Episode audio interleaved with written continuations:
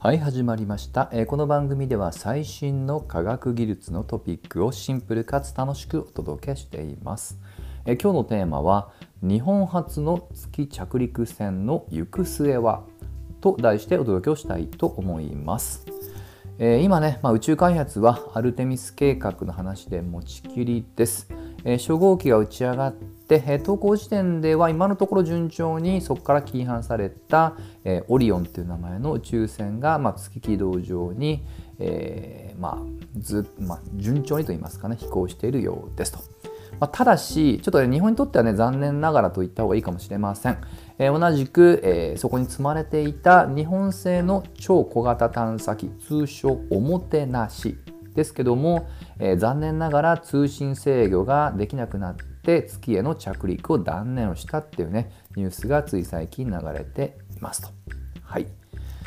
まあ、どうもあのまた改めて2023年に、えチャレンジする機会があるようなので、えー、ぜひね次回は今回のちょっとね原因分析のちょっとまだ記事は見てないですけどもぜひ、え、改善して次回こそはチャレンジしてほしいです。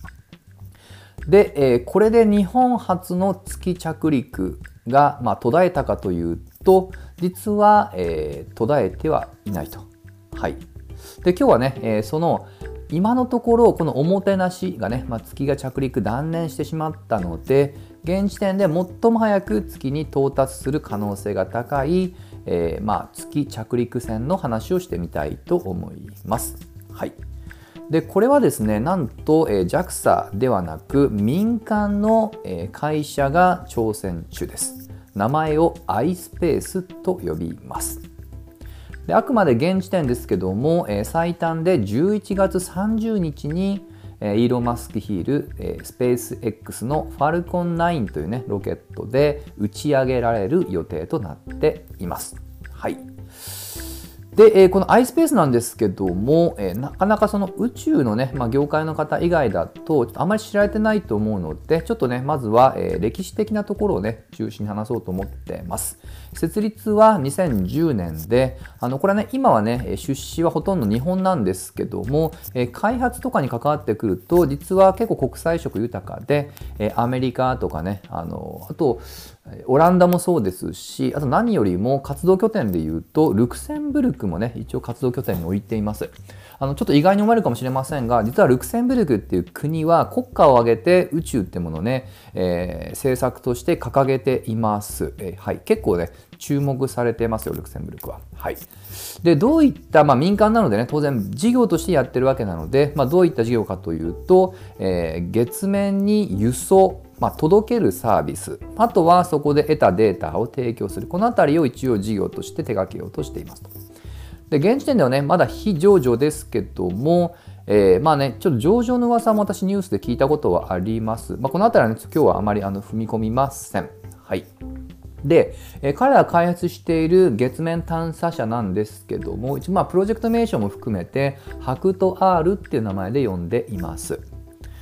でですね、もっともっと遡ると、実はきっかけはとある国際的なコンテストの出場だったんですね。これは人類初の民間による月面探査レースっていうものを、えー、これあの X プライズという非営利団体がスポンサーとして運営しているものです。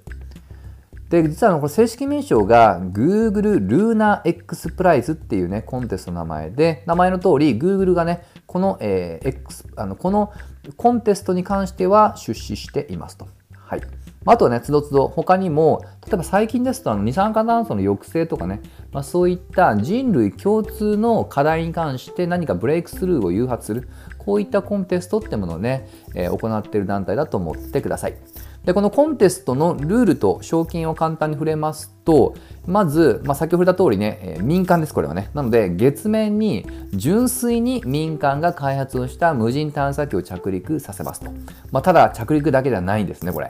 着いた後も500メートル以上最低あの走行してかつ指定された画像とか動画とかデータこれを地球に送信できたチーム、まあ、これを一番手にやったチームに優勝賞金2000万ドルが贈られますと。えー、今のレートは大体ですけど、まあ、30億円ぐらいですかね。さすがに、えー、まあテーマがテーマなだけに優勝賞金も素晴らしいすごい桁だなと思いますと。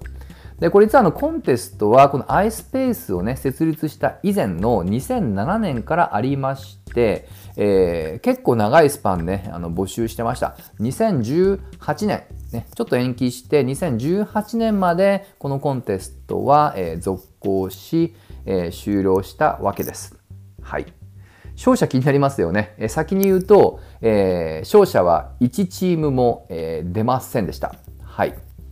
優勝者なしっていうことですね。